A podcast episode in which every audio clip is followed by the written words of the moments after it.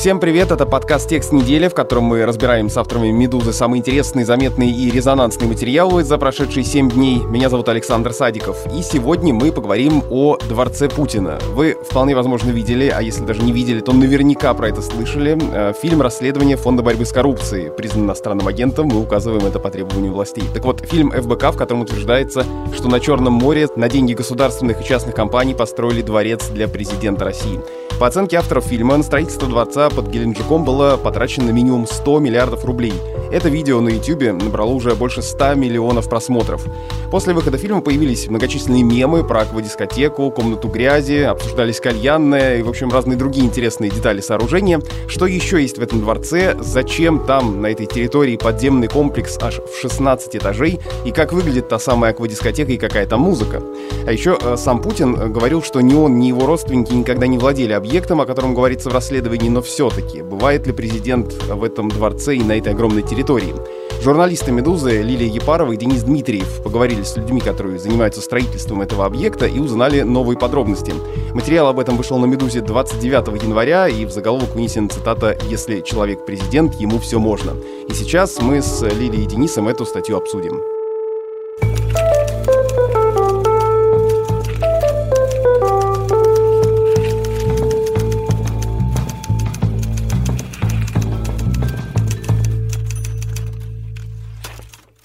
Лилия, привет. Денис, привет. Привет. Привет.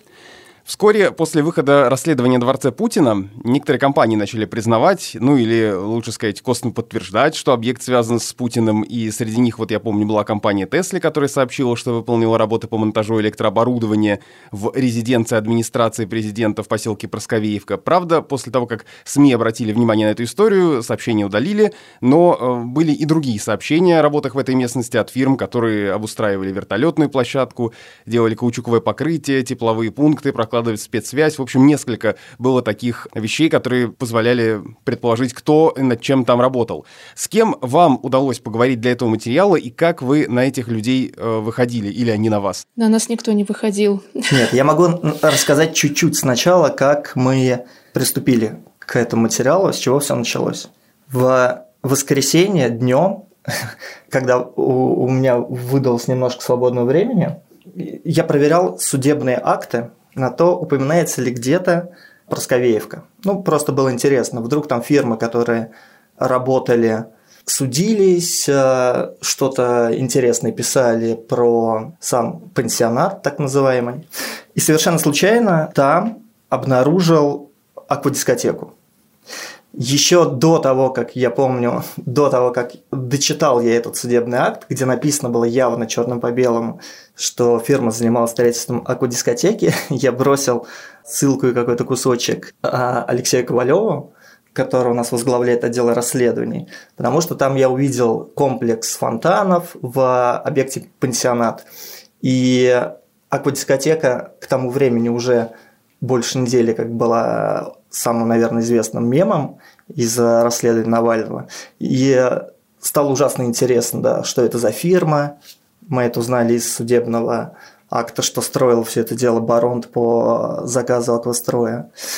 И когда стал искать, что это за фирма такая, Баронт, нашел резюме человека, который, собственно, занимался строительством комплексных фонтанов, и выяснилось, что в принципе, резюме – это такая сокровищница, потому что огромное число людей гордились тем, что они работали на этом объекте, и некоторые писали, ну, в частности, вот человек, который строил фонтан, он явно указал, что пять фонтанов были сделаны для управ делами президента. Кто-то писал о работе по заказу ФСО. И, собственно, к утру понедельника у нас был список из двух десятков человек самых разных компаний, которые трудились на этом объекте. Так вот, что это за люди, с которыми вы поговорили для этого материала? Ли, расскажи, что это за строители такие? Меня больше всего впечатлил человек, который по профессии горный инженер, и который вот строил это подземное царство в мысе Докопас. Надеюсь, я правильно ставлю ударение. А потому что это, судя по всему, потрясающий профессиональный человек. Просто потому, как он разговаривает, я слышу, насколько он все это знает, понимает из него это прям вот льется, да, он не может без технического термина в простоте сказать и полслова, при этом все это совершенно понятно. И то, с какой любовью написывал свой объект, и то вот с каким замиранием он рассказывал, как там все эти горные пласты нужно было прорубать по горизонтали, по вертикали, чтобы все это как-то вот выдержало, не знаю, там собственный вес или э, путинский лифт или что-то такое. И, а, с одной стороны, заряжаешься, вот поразительно на самом произошло, когда общалась с ними со всеми, они же очень сильно любят свою работу на самом деле. И ты с ними разговариваешь, и ты тоже заряжаешься тем, что какой там классный мрамор лежит, тоникс, или там какие классные инженерные конструкции сделаны. А потом такая наступает тихая грусть, и люди сами э, заговаривают о том, что как, как все эти годы они вроде как жили внутри этой, посреди этой несправедливости, да, были ее части, были ее инструментом, и только вот сейчас кто-то только вот после Э, фильма Навального стал э, понимать и вполне отдавать себе отчет, как это все на самом деле выглядит со стороны. Да? То есть для них это работа, для них это многолетняя занятость. То есть люди там годами, то есть 5-6 лет проводят, да, иногда провели 3 года, через год вернулись еще на 4. То есть там люди иногда жизнь живут целую. Быть вовлеченными во весь такой политический водоворот, который вокруг этого закрутился, для них, наверное, конечно, сейчас очень странно. Но да, вот как Денис говорит, совершенно точно, для них это вот прям они гордятся этим. Огромное количество компаний мы только 8 или 9 нашли. Просто прямо у себя на сайте с фотографиями, со всеми титулами выкладывали информацию, что да, мы вот работали в Просковеевке. Они, конечно, не говорили, там, не использовали фамилию Путин, да, но они, в общем-то, называли объект очень узнаваемый. Или там, пансионат в или санаторий в Просковеевке иногда, чаще всего в резюме, или что-то связанное с а, администрацией президента или с управделами президента. В общем, Геленджик, э, управделами президента, людям, которые более-менее понимают, всего же предельно ясно. И да, для большинства, вообще, мне кажется, людей в индустрии это не просто один из основных источников заработка, но, наверное, и реально место, где можно приложить свои инженерные амбиции, потому что ну, кто еще в своем здравом уме отдаст 3 миллиарда рублей для того, чтобы выходить на пляж не просто вот по песочку, а через скалу, как мне сформулировал э, один из собеседников, который строил этот комплекс, они же изначально предлагали сделать нормальный, ну не то, что прям совсем дешевый лифт, но лифт снаружи, да, вот какая-то вот металлическая конструкция, лифт снаружи мыса и Докопас. А потом им сказали, ну вы что, ребят, у нас тут Черное море, страны НАТО по соседству. Какой э, открытый лифт? Нужно все сделать как-то так, чтобы первое лицо могло выходить на пляж незаметно, ни, ни для кого, чтобы визуального соприкосновения с врагом и потенциальным противником не было вообще никакого. Ну и пришлось выложить 3 миллиарда рублей, ну, для меня это звучит ужасно, а для инженеров, наверное, звучит как блестящая возможность сделать то, что, наверное, ни в одной другой стране мира сделать не доведется. Но при этом, Лиль, ты говоришь, что некоторые из них, э, эти строители, с воодушевлением, с энтузиазмом рассказывают о своей работе, при этом они не могут рассказать об этом открыто. И насколько вообще охотно они шли на контакт, чтобы рассказать о том, что они делали или делают на этом объекте? Ну, кто как. Кто-то убегал к бывшему начальству советоваться, потом э, обрывали всякие контакты. Очень многие, кстати, в их памяти э, самостройка никак не отпечаталась, потому что они строили какой-то элемент. Они, может быть, даже знали, что для кого-то важно, для кого-то из администрации президента или а, какая-то правительственная дача.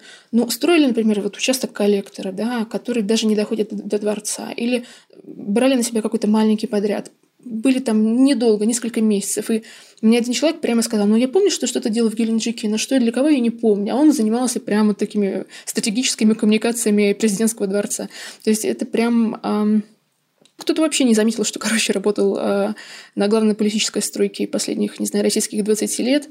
А на самом деле очень многие, ну, наверное, для, для них было какое-то отдушина. Наконец-то они смогли рассказать вслух, чтобы э, народ узнал, насколько сложно и красиво было то, что они делали. Потому что если не брать в расчет интерьеры, которые действительно, ну, э, такие вычурные и при этом совершенно безличные, да, то есть такая прям, ну, если реконструкция фонда борьбы с коррупцией верна, то это все очень безвкусно.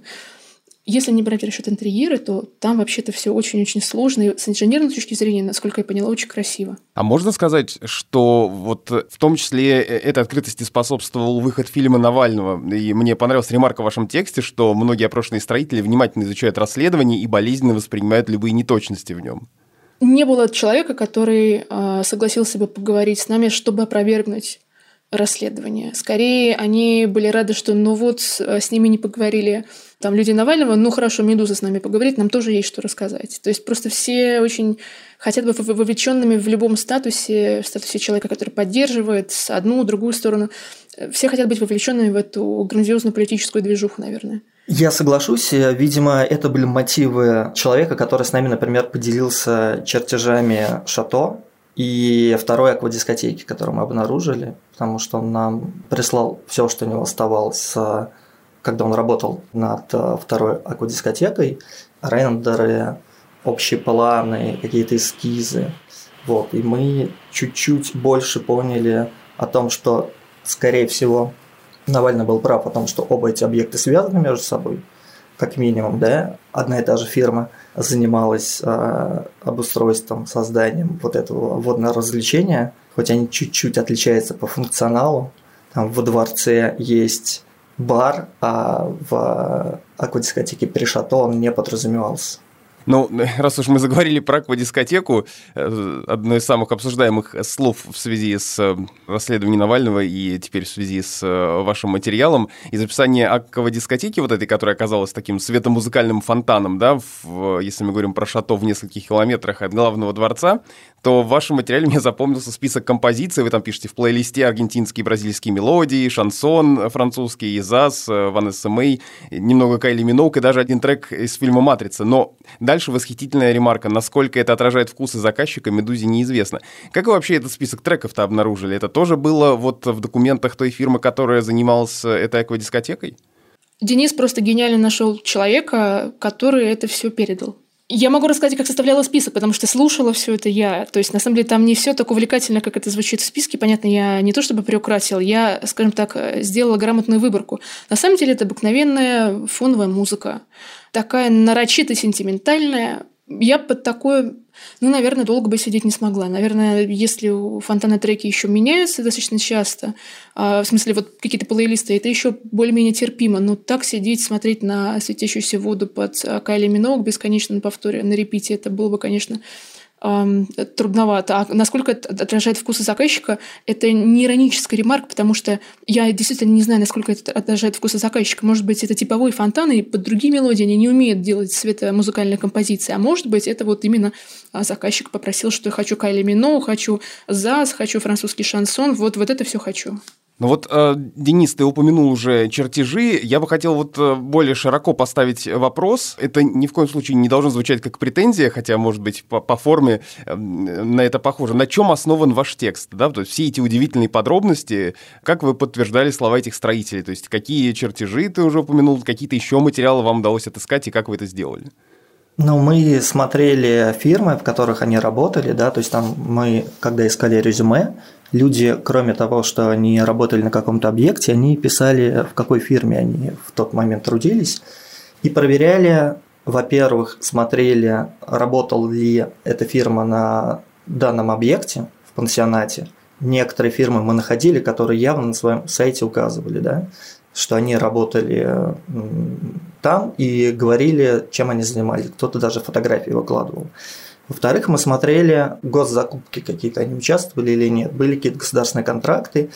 И некоторые из компаний, которые мы нашли, у себя на сайте писали, ну вот, например, Аквастрой, по заказу которой Барон э, аквадискотеку построил, например, указывала у себя на сайте, что она занималась постройка обслуживания бассейнов в нескольких президентских резиденциях, а, здании Федеральной службы охраны Федеральной службы безопасности, Центробанк, ну и какой-то там еще большой-большой список. Вот. И она почти не занимается частными объектами. Но вот к тому моменту, когда они закончили стройку, у них на сайте появилось упоминание, что они занимаются в том числе обслуживанием а, нескольких частных бассейнов.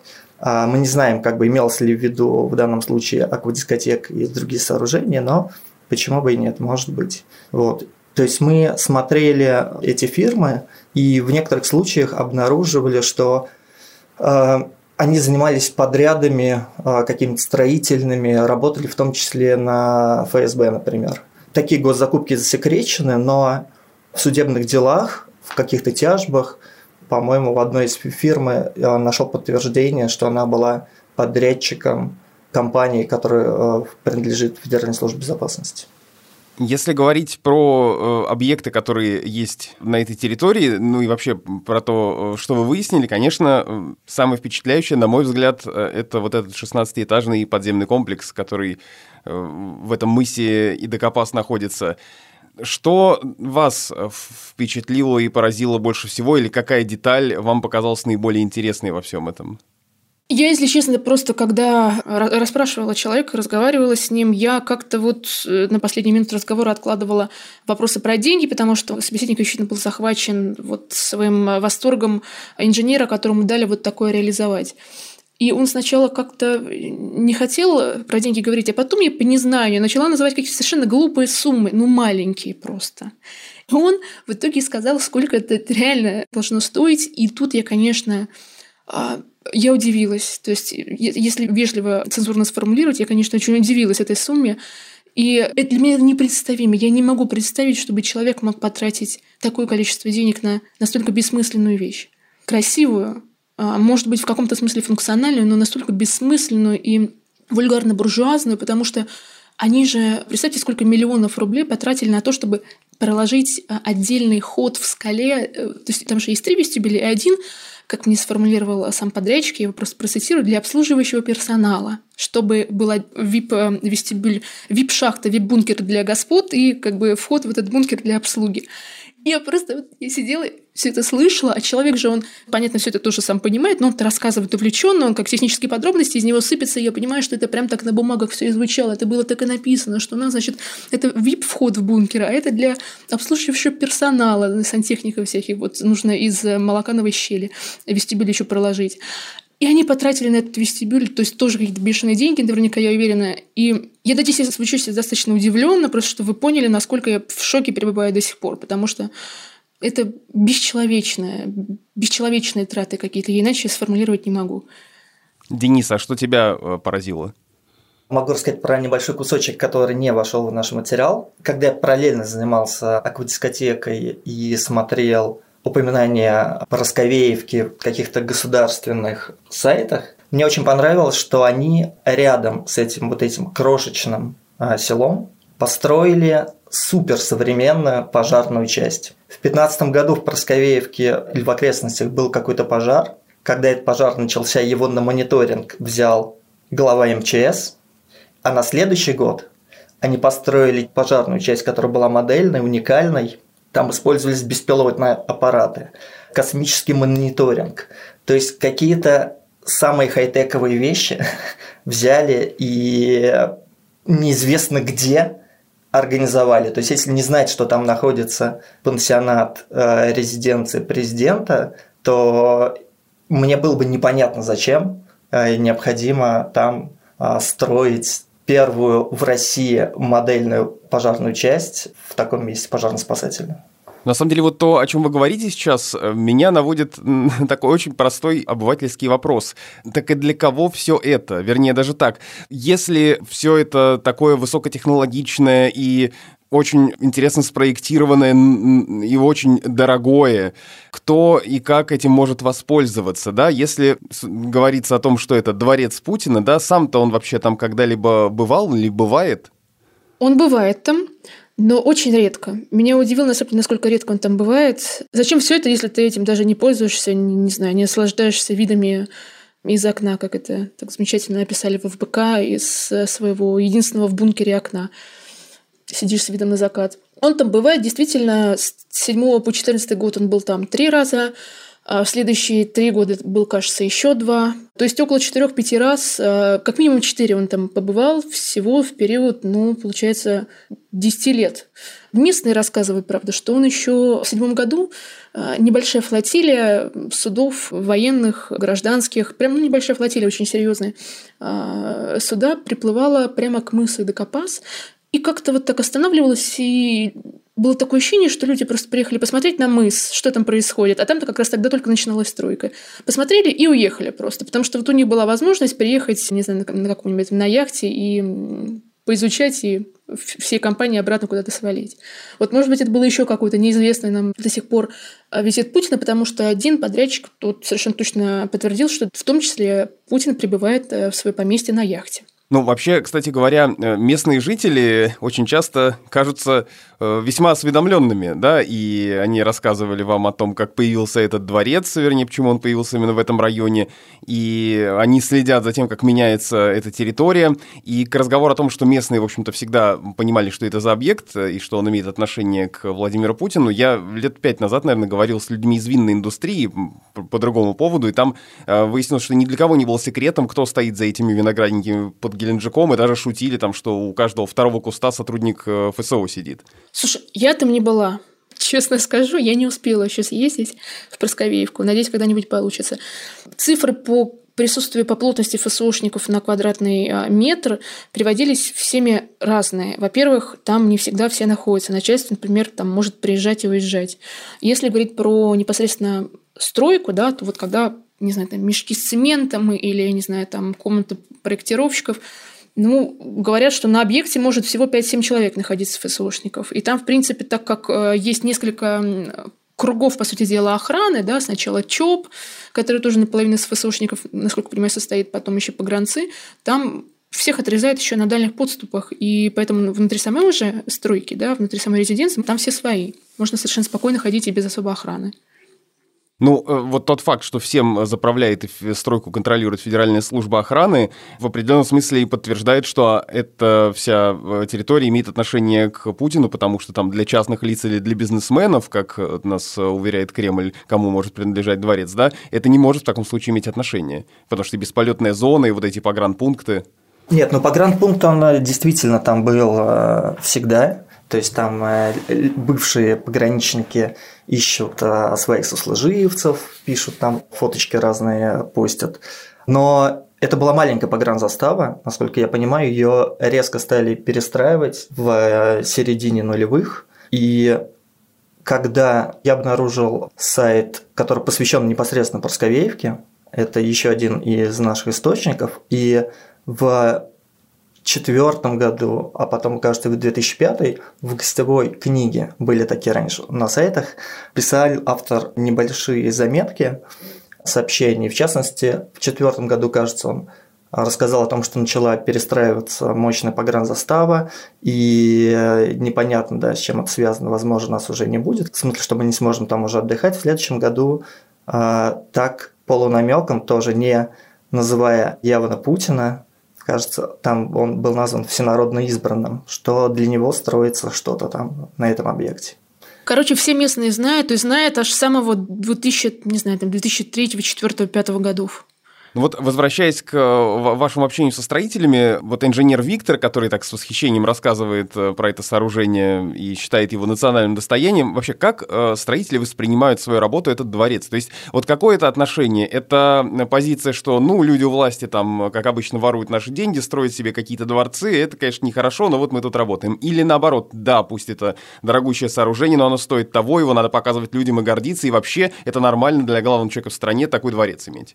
С человеком, которого мы называем Виктором, говорила я, и его позиция совершенно ясна мне, он ее прямо проговорил. Его терпение закончилось. А закончилось окончательно. И на самом деле я, за исключением ребят молодых, которые явно поясничали в разговоре со мной и говорили, что каждый царь заслужил по своему дворцу, и почему там, не знаю, арабским шейхам можно, а нашим нельзя – я не нашла ни одного строителя, который бы сказал, что да, это все классно, я считаю, что эти деньги должны быть потрачены именно так. И ни один из них не сказал, что ну, это какие-то частные деньги. Все прекрасно дают себе отчет, что это бюджетные деньги, что это деньги, принадлежащие народу, что а, делают логичный вывод, что и раз деньги принадлежат народу, то, наверное, и объект когда-нибудь будет принадлежать народу. В тот же день, когда вышел ваш материал, издание Мэш опубликовало видео, где их главный редактор ходит по дворцу и рассказывает, что там внутри, показывает, значит, сплошной бетон, никакой богатой отделки, дворец готов только снаружи. А при этом в расследовании Навального отмечалось, что дворец был полностью готов, но затем его пришлось перестраивать из-за плесени, там каких-то ошибок при проектировании. А что говорят ваши собеседники, как это сейчас выглядит?